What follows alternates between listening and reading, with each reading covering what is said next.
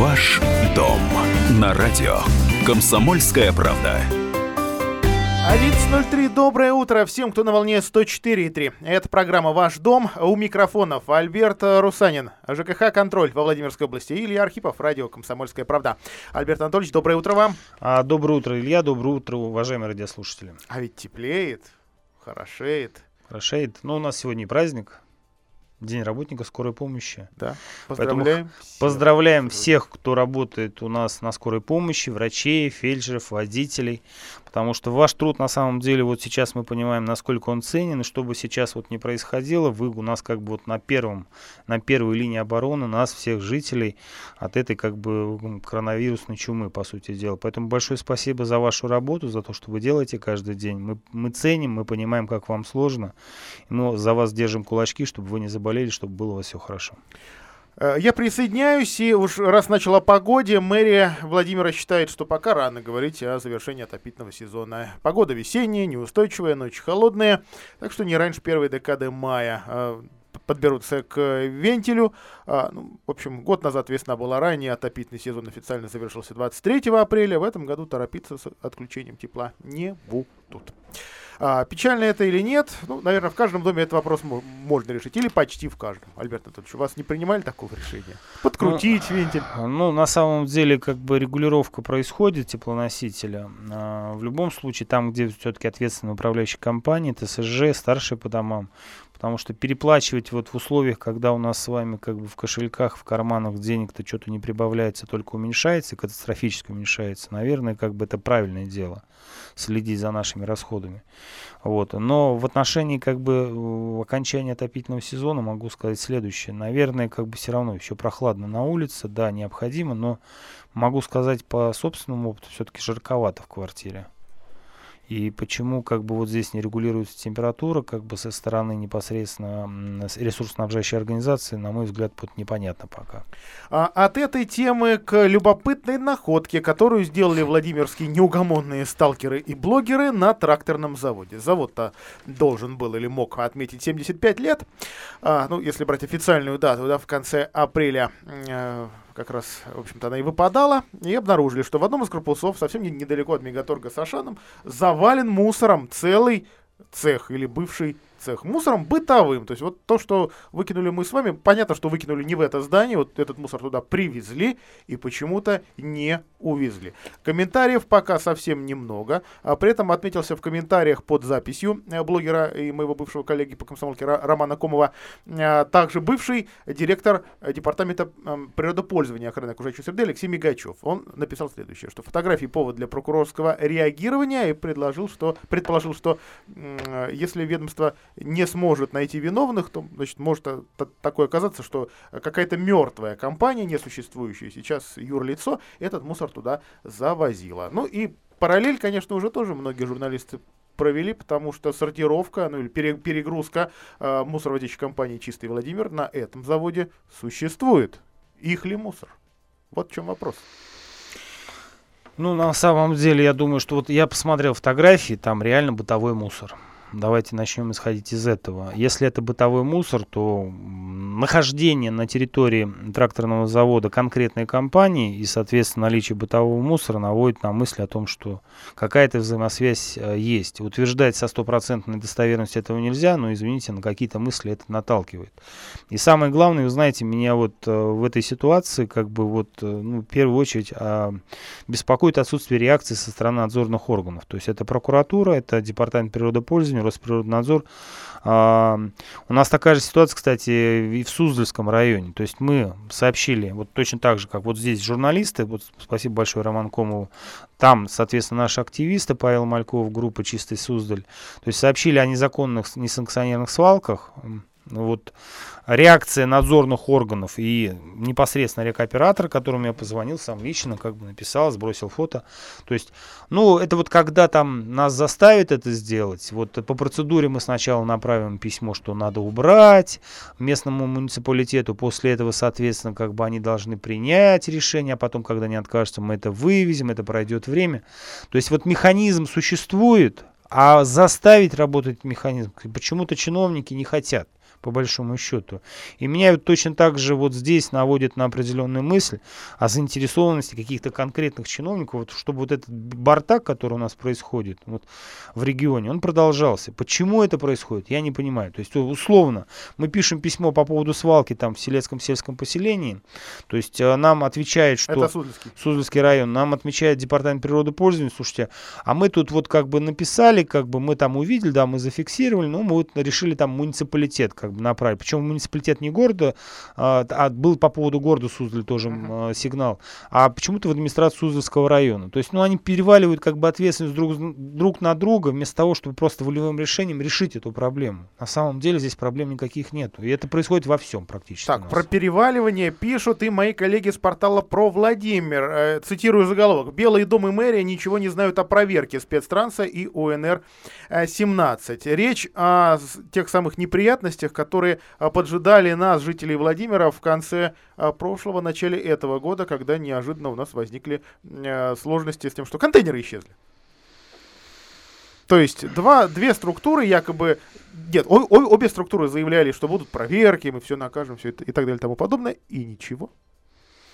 Слушайте, ну вот у меня ощущение, что решили за, замылить эту тему, то есть, э, по сути дела, у меня ощущение, что покрывают вот э, рекоператора непосредственно, его бездействие, его некачественную работу.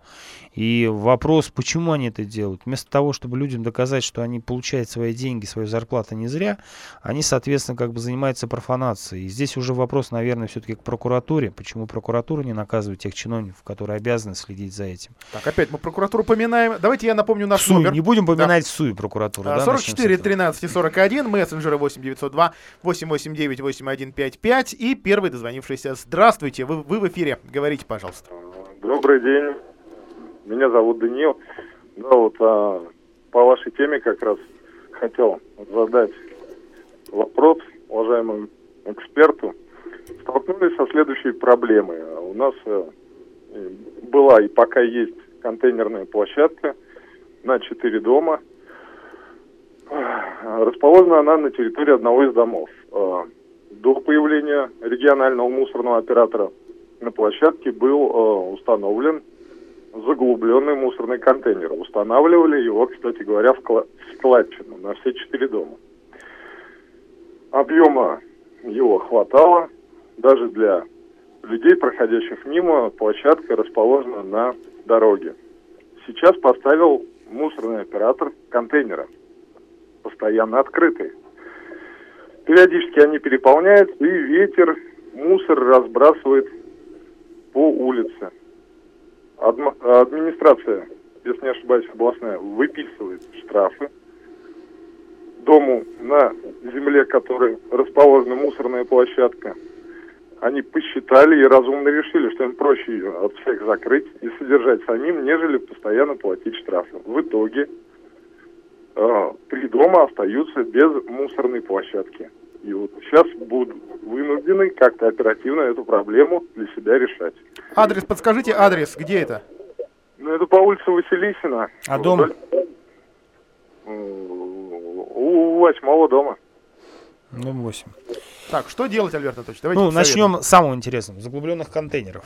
Значит, э, у нас есть такой документ волшебный, называется территориальная схема по обращению с отходами, то есть которая, по сути дела, определяет, как возиться должен мусор, куда возиться, сколько раз должен возиться. И там, а, в этой территориальной схеме, вот ваш заглубленный контейнер, который, по сути дела, теперь не обслуживается, он присутствует. То есть из него региональный оператор точно так же должен забирать мусор, как из обычных контейнеров. Это раз. Второй момент, самый интересный, по поводу штрафов. Запишите телефончик 601410, это наш юрист э, ЖКХ контроля.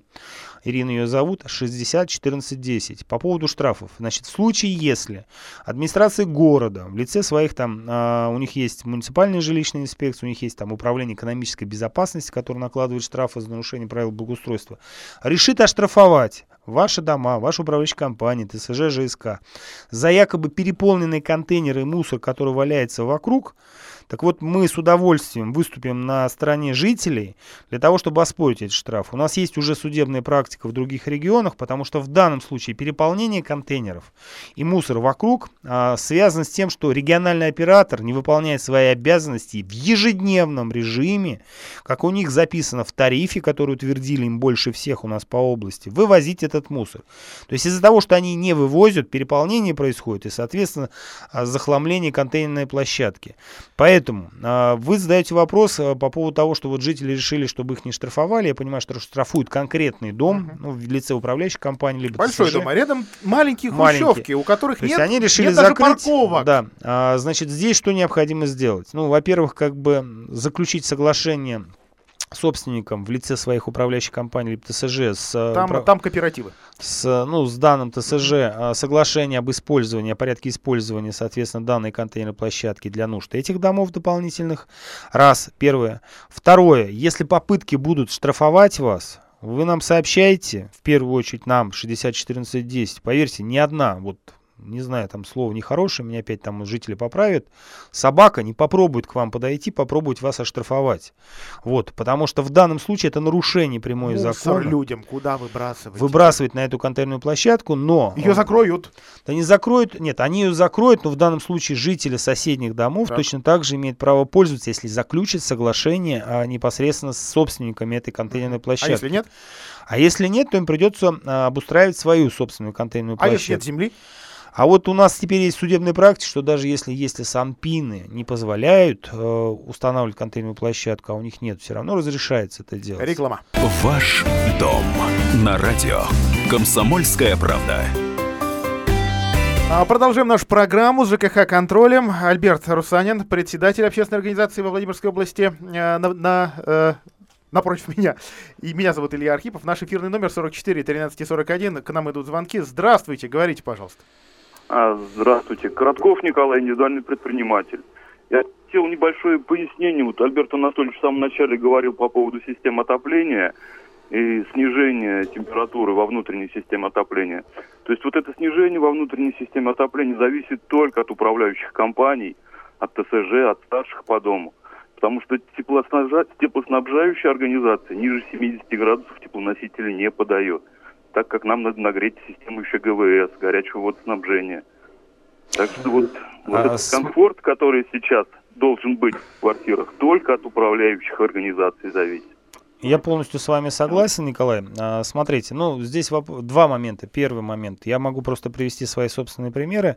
То есть там, где старшие по домам все-таки, ну, следят за домом, то есть они очень оперативно. Вот чуть-чуть потеплело на улице, они, соответственно, звонят в управляющую компанию. Слушайте, у нас вот там а, нужно уменьшить подачу теплоносителя а, в систему отопления. То есть с ГВСом это отдельная история. Там понятно, что держать температуру нужно на определенном уровне, потому что это Санпин. вопрос санпина и, соответственно, убивания бактерий по сути дела. Но там, где старшие по домам следят за этим, поверьте мне, очень оперативно уменьшают подачу теплоносителя, следят за тем, чтобы а, эти механизмы, соответственно, работали. Во многих случаях э, занимаются тем, что и устанавливают погодозависимое оборудование. То есть вот эта история на самом деле вроде бы сложная с одной стороны, на самом деле она зависит от желания жителей вообще платить меньше и жить в комфортных условиях, потому что вопрос подачи теплоносителя, он же на самом деле очень часто зависит э, еще с чем. Вот мы, допустим, уменьшили подачу теплоносителя, и в результате как бы наверху, где было жарко изначально, потому что верхний розлив идет, стало более-менее комфортно. А внизу, соответственно, начались проблемы. Там жители начинают жаловаться, слушайте, у нас холодно стало. Здесь вопрос идет э, сразу, ну, по поводу балансировочных клапанов, то есть это такая аксиома. То есть когда идет э, ремонт э, внутренних инженерных сетей, все-таки, на наш взгляд, необходимо производить замену балансировочных клапанов для того, чтобы вот подача теплоносителя распределялась равномерно по стоякам. Вот, поэтому большое спасибо за ваше замечание. Я согласен с вами, что это, конечно, это дело управляющей компании. То есть это не наша с вами задача вот думать, вот, слушайте, потеплело, вот надо бы нам уменьшить. То есть это, за этим должна следить управляющая компания. Мы же платим им деньги. То есть в этом плане я с вами согласен. Так, едем дальше. У нас есть Про федераль- мусор, Да, про мусор да, закончим. про- продолжаем закончим мусор. две истории. Вот первая история, вот эм, посмотрел Иван Ростовцев, опубликовал э, такое видео, такое животрепещущее э, в Александровском районе, где житель перекрыли дорогу мусоровозу, который вот почему-то решил ездить только на ту контейнерную площадку, которая указана в территориальной схеме. А там, где они всю жизнь как бы вот собирали мусор, он там решил не забирать его. Жители собирая, собирая, собирая мусор, собрали большую кучу, видят, что машина-то не забирает. Они просто перекрыли дорогу и сказали, пока ты не заберешь, мы тебя не выпустим. Водитель не стал выходить Я из машины. видео, да, а а народ бросал Народ начал закидывать. Бабушки, дети. Слушайте, ну, вот у меня было, было мнение о Харте более лучше, честно говоря. Ну вот ваш водитель отморозок полный, или ваш руководитель филиала, который в Александрове, слушайте, ну нельзя так с людьми. Он реально начал давить людей. То есть он начал сдавать назад, я смотрю, там сзади дедушка пытался закинуть этот мусорный пакет, а он начал сдавать назад, чтобы уехать, чтобы люди не могли закинуть. Хотя было видно, что кузов машины пустой. Слушайте, ребята, у меня вопрос. Смысл-то мусорной реформы-то не в том, чтобы вы вот ездили от сих до сих и только здесь забирали, а так, чтобы люди, а, было им удобно, и они не почувствовали смысл этой реформы. И платили так же абсолютно. А если у нас увеличилась тупо вот эта стоимость этого мусора, который вывозят, но при этом лучше-то не стало, еще стало хуже, то вот меня сейчас вот поправит опять моя слушательница, очень активная. Спасибо вам за то, что вы нам звоните и комментируете за слова мои паразита. Но нафиг нам такая реформа не нужна. Нафиг она не нужна абсолютно. А ЖКХ-контроль через суд потребовал отменить действующий норматив накопления отходов. Но суды-то особо не работают. Или все-таки работают, но за закрытыми дверьми. Да работают они. Вот, вот по нашей информации работают. Особенно у нас там активно работает Октябрьский районный суд почему-то. Вот. Но Это для... э, то есть эта информация скорее для тех, кто- ко- кого штрафуют за прогулки, да? Я думаю, что да. Вот почему-то вот в этом отношении они как Мгм. бы работают. Но на самом деле мы надеемся, что все-таки, к сожалению, мое, это мое субъективное мнение, вот режим какой-то частичной самоизоляции будет продолжаться у нас и в мае. К сожалению, в этом плане я не смогу обрадовать жителей. И может быть это правильно, потому что статистика говорит о нехороших как бы тенденциях. Сегодня ждем обращения президента. Во Вот. сколько, не знаю. А, потому что суды у нас переносят на конец мая, на начало июня. Вот. А, но мы надеемся, что наш иск об оспа- оспаривании нормативов накопления, то есть это то вот, ну, условно говоря, это вот то количество мусора, которое, как бы по мнению чиновников, мы образуем или гадим. Сколько мы гадим? Так вот, мы гадим, по мнению чиновников, больше, чем в соседних регионах. Мы считаем, что это не так. И самое главное, самое интересное, что вот а, практика заключения договоров рекоператорами, ну, в частности, по зоне номер 2, биотехнологии, где мы с вами живем, показывает, что вот там, где им выгодно, они вот идут по нормативу, потому что понимают, что реально жители заплатят больше, чем реально собирает мусор. А вот там, где они видят, что вот им невыгодно по нормативу, ну, в частности, для магазинов, давайте не будем скрывать это, для сетей торгов, вот там они считают-то на самом деле по факту. То есть там есть такая вторая опция в 505-х правилах коммерческого учета мусора. А, там есть возможность взимать не по нормативу, а по количеству и объему контейнеров. Вот это факт, по сути дела. Так вот там с ними они заключают договора по факту. Мало того, с отдельными управляющими компаниями, мы говорили про управляющую компанию «Альтернатива», они им добавляют еще 15% дополнительно на крупногабаритные отходы, потому что считают, что они вывозят больше. То есть эта политика, вот чиновники не регулируют и не собираются вмешиваться в эту историю, а мы, по сути дела, с вами переплачиваем. Переплачиваем в магазине, когда нам включают вот этот дополнительный мусор, переплачиваем, когда мы а, платим повышенный норматив, и мы подали этот иск для того, чтобы доказать, что нас обманывают, и что нужно вот эту практику порочную устранить. И Когда я думаю, что будут рассматривать? Я думаю, что это будет э, конец мая, начало июня. У нас есть стопроцентное доказательство того, что, а, по сути дела, замеры мусора при определении нормативов не проводились по всем категориям, не проводились в соответствии с методиками, и, по сути дела, они завышены. Вот сейчас ждали, что рв- рванет а, и еще один этап мусорной реформы, рва- р- вернее, рванет реакция да, людей в возрасте, которые на даче приедут, потому что обнаружат, что им теперь придется тоже за, за весь этот мусор платить, как он будет вывозиться, не рвануло по понятной причине, коронавирус. И все-таки, и все-таки люди на дачах. Ну, могу сказать, вот я сейчас только что еще с Сергеем Владимировичем разговаривал, Леником, который у нас руководитель Союза СНТ э, Владимирской области. Значит, он мне сказал, что вот э, они э, своим председателям СНТ м, дали как бы четкую установку заключать договор А на факт, и, соответственно, э, вывоз мусора не так, как хотят мусорщики приезжать, мы будем тут приезжать там каждый день, каждую неделю, а именно по заявкам. По заявке прислали заявочку, вывезли контейнер, заплатили э, ровно за этот контейнер. То есть это правильное как бы решение, на мой взгляд, потому что там тоже нормативы достаточно большие. А, мы же говорили, в 50 раз больше, допустим, по сравнению с той же самой Чувашей. В 50 раз! Какие скромные чуваши, так? Не, не вот не гадят, Слушай, а как а это? может быть они Какую аккуратны, вот, может быть они аккуратные, ну вот я был мусор? там в Чувашии, в Чебоксарах, мне казалось, что такие же люди, как мы вроде живут, но оказывается, что они лучше нас, по мнению Альберт чиновников. Анатольевич, звонок давайте примем. Здравствуйте, говорите, пожалуйста. Алло. Здравствуйте, да, говорите. А- алло, Андрей, город Владимир.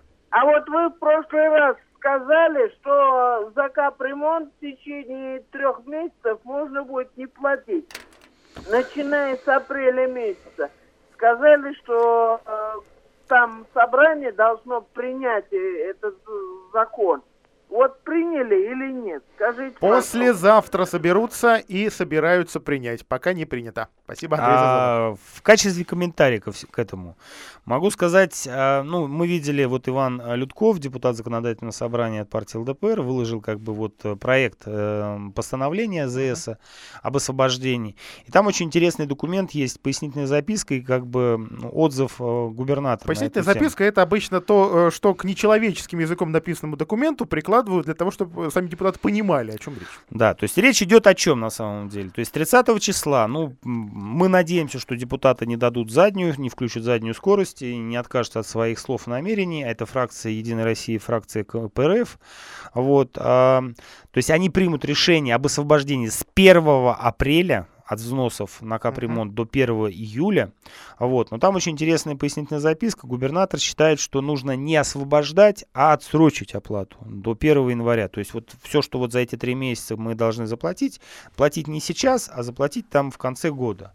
На наш взгляд, это неправильная позиция, потому что, ну, вот не относится капремонт, мое мнение, вот сейчас, вот кроме там текущих крыш непосредственно, там, а, вот это самое главное, к разряду, ну, самых необходимых для нас вещей. Поверьте мне, вот для нас сейчас самое главное это выживание, а выживание это деньги на продукт элементарно.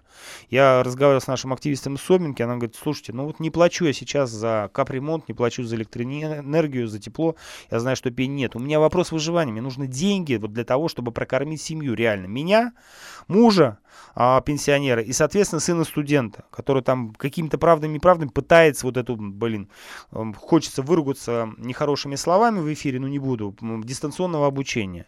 Я сам вот каждый день практически с ребенком тоже занимаюсь системой дистанционного обучения, но это тяжкий труд, начнем с этого. На мой взгляд, мы не готовы к этому, по большому счету. Поэтому сейчас, э, я думаю, что 30 будет принято решение. Да, квитанции уже разносят э, со взносами на капремонт. И самое главное, вот хочу как бы пояснить для жителей. Если вы сейчас э, придете и решите оплатить все за исключением как бы взносов на капремонт, то денежка, которую вы заплатите, она пропорционально распределится, в том числе и на взносы на капремонт. Потому что подписано будет 30 ЗС, губернатор, соответственно, подпишет, я думаю, что в первых числах мая. И, по сути дела, как бы за- до этого времени Пока эти все взносы вроде бы законно, по большому. Но все знают, что их не будет. Освободят от них. Мы ставили этот вопрос перед администрацией, чтобы не печатали в квитанциях Ирисы а, строчку взнос на капремонт. Нас пока не услышали. Поэтому это будет проблема, по большому счету. Да, эти деньги, они не сгорят. То есть они либо будут зачтутся в следующие периоды, либо, если люди захотят, они могут написать заявление о возврате этих денежных средств. Здесь пока, к сожалению, могу порекомендовать только одно. То есть если вы решите не платить эти взносы, для того, чтобы эти денежки не распределились пропорционально, те, которые вы заплатите, написать э, в офисе ЕРИТ заявление, что я оплачиваю условно там 700 рублей, но это деньги должны пойти на те раз, строчки, э, указанные в квитанции, за исключением взносов на капремонт. То есть вот тогда в данном случае это будет понятно, что эти деньги идут тепловикам условно, там управляющей компании, Мусорщикам. мусорщикам, да, тем же самым. То есть вот мое, мое вот как бы предложение, совет именно А. Меня-то в этой идее отсрочить, платежи именно отсрочить, э, вот что смущает, что там к 1 января, когда у нас и так будет куча расходов, да, перед нами еще будет лежать пачка. Огромная пачка документов на несколько тысяч рублей, которые нужно будет срочно оплатить. Очень мне будет грустно под Новый год смотреть на, на такие суммы. Прервемся на 5 минут. Ваш дом на радио. Комсомольская правда. Альберт Русанин, ЖКХ «Контроль», Илья Архипов, Радио КП. А, наш эфирный номер 44 13 и 41. Альберт Анатольевич, продолжаем разбирать истории, которые а, поступали к нам в студию, вам поступали, а, пока тут была реклама. Ставрова, нерегулируемый, то, простите, ре, регулируемый, но не, неутвержденный тариф на тепловую энергию, которым уже пугают местных коммунальщиков, а значит и жителей. Поясните, пожалуйста, что, что это означает? Не, ну там на самом деле не пугает, просто вчера вышла статья на про Владимире, посвященная как бы ЕРИЦ, а, посвященный непосредственно начале работы компании Владимир Теплогаз в качестве концессионера по поставкам тепловой энергии. Ну, два момента. Первый. Вот в статье как бы сказано про проблемы ЕРИЦ, а, про то, что они не платят там своим а, принципалам, то есть э, тем организациям, в интересах кого, кого они собирают деньги. То есть первая информация. Во-первых, платят. То есть вот я специально обзвонил там две организации, которые были указаны, узнать, а вам действительно не платят. Да, говорит, были задержки, но мы, говорит, все вопросы решили, нам заплатили деньги. Uh-huh. То есть эта информация не подтвердилась. Второй момент связан с тем, что действительно ЕРИЦ перешел на, если они раньше в ежедневном режиме перечисляли деньги своим принципалам, то сейчас они перечисляют два раза в неделю только. Это связано с тем, что у них большая часть сотрудников находится на режиме самоизоляции, на удаленке работает. А, и второй момент, который самый интересный, это информация о том, что а, в городе Ставрово а, компания Владимир Теплогаз собирается через ЕРИЦ выставить квитанции жителям за, на оплату тепловой энергии и ГВС. Соответственно, в этом месяце за апрель месяц, ну то есть и часть марта. При этом особенность какая? Только сегодня Департамент цен тарифов будет устанавливать тариф для данной компании по услугам теплоснабжения. То есть ситуация выглядит следующим образом. То есть квитанции они выставят, а тариф им только сегодня, только с сегодняшнего числа утвердят. Причем он вступит в силу после опубликования, то есть это завтра, 29 -го. То есть с 1 по 29 у них тарифа нет утвержденным. Но людям будет предлагаться заплатить. По тарифу мы предполагаем тариф, который действовал для предыдущей ресурсоснабжающей организации. То есть вот для жителей как бы Ставрова, а, для всех остальных жителей, кто интересуется этими вопросами, потому что это не единичный случай, сообщаю следующее. То есть если ресурсоснабжающая организация не установлен тариф на тепловую энергию, то, соответственно, Соответственно, выставлять платежки они могут только за период с момента установления а, данного тарифа. То есть, если мы говорим про Ставрово, то только с 29 числа мы предполагаем, что завтра будет опубликован этот тариф. То есть, а предыдущий период, да, оплата должна быть произведена, но только после того, как в судебном порядке будет установлен, а сколько это будет стоить, вот эта тепловая энергия, в период с 1 по 29. Во-первых, в судебном порядке будет установлено, что это будет не выше действующего тарифа, а во-вторых, с учетом того, что короткий промежуток, там не будет учитываться огромное количество факторов, это будет ниже. Поэтому мы будем разбираться. Мы сейчас уже поступили нам обращение от жителей Ставрова. Мы подготовим а, запрос жалобу а, в департамент цен и тарифов, регулирующий орган данные тарифы, для проведения проверки. И, соответственно, мы выйдем, я думаю, что в суд и будем в суде уже заниматься проверкой, установкой конкретного тарифа. Звонок на линии. Здравствуйте, говорите, пожалуйста. Э, доб добрый день. Э, Альберт Анатольевич, вот э, это я звоню Суворова 7, у нас обслуживает МКП э, Осадкина. И вот сейчас такая ситуация, вот с Нового года. Э, мусора мы стали платить региональному оператору. Соответственно, управляющая компания должна быть из тарифа, который мы им платим за обслуживание, вычесть цифру, ну, допустим, 3,40 вывоз мусора, ну, пускай не, не 3,40 вычтут, а 2,40. Так нету, у нас наоборот, два оставили себе и только рубль 40 вычли. То есть в результате мы платим региональному оператору 110, и еще, например, я 50 рублей плачу как бы э, управляющей компании. Я этот вопрос задала э, директору, он говорит, ну, мы давно ничего не повышали, и вот, ну, ведь этот единственный тариф, который должны утвердить жители, собственники, а этого не было, и сверху никакого контроля. И, значит, мы должны бороться. Почему мы должны бороться, если по-честному это должно быть решиться вот таким образом? Спасибо. Как вас зовут? А, извините, как вас зовут?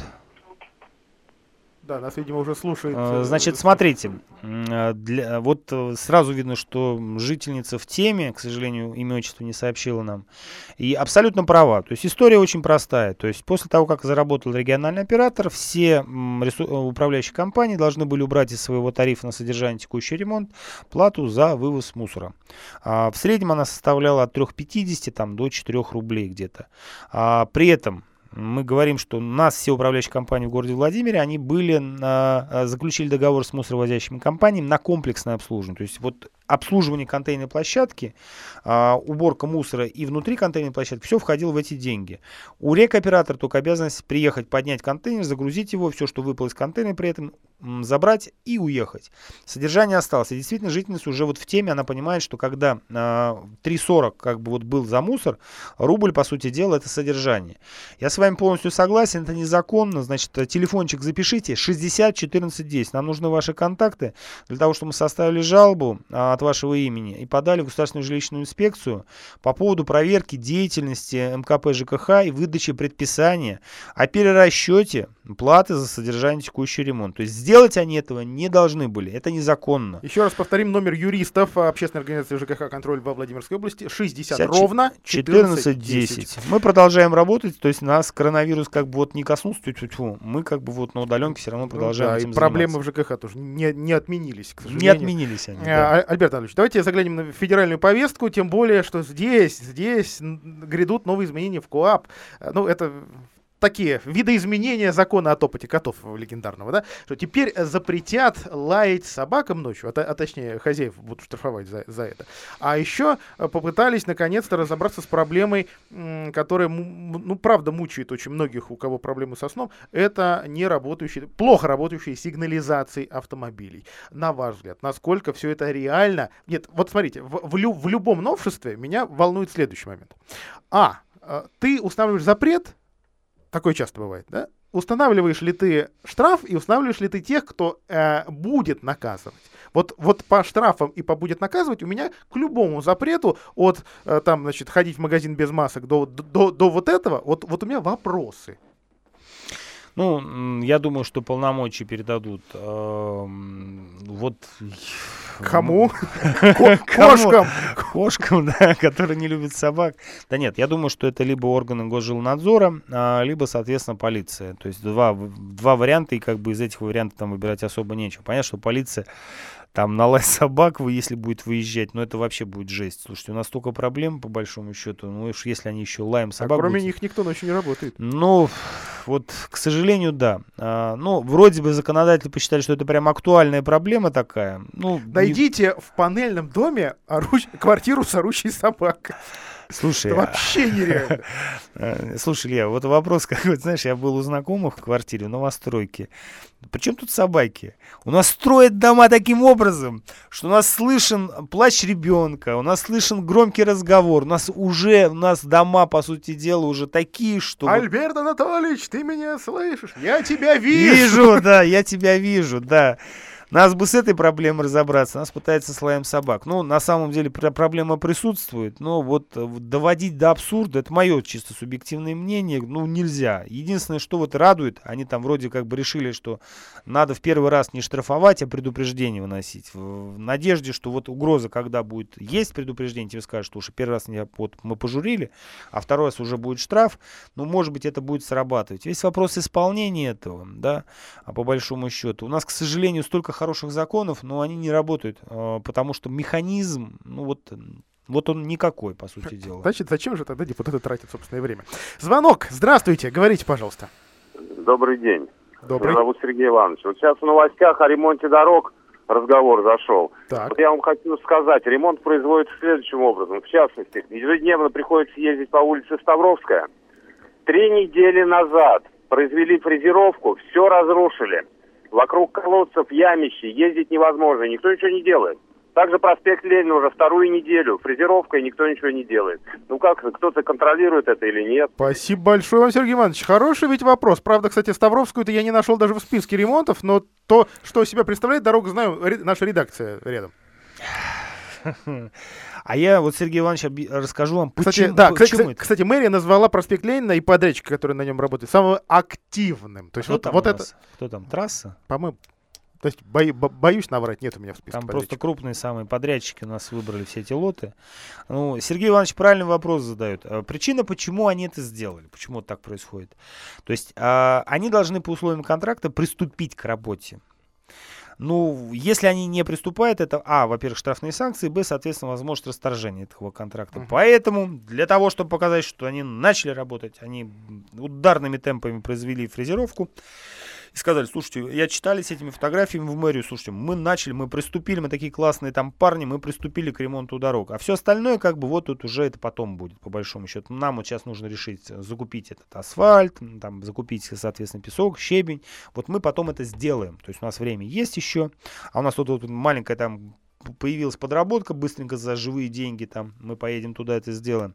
На мой взгляд, это недоработка, конечно, сотрудников администрации. То есть, если у вас три недели, соответственно, не начата работа, по сути дела, то есть сделана только фрезеровка, а страдает от этого житель, слушайте, ну грош цена вам по большому счету, как чиновникам. Может быть, тогда кого- кого-то другого пригласить, если сами следить за этим не можете. Потому что здесь однозначно можно было бы заставить, вот.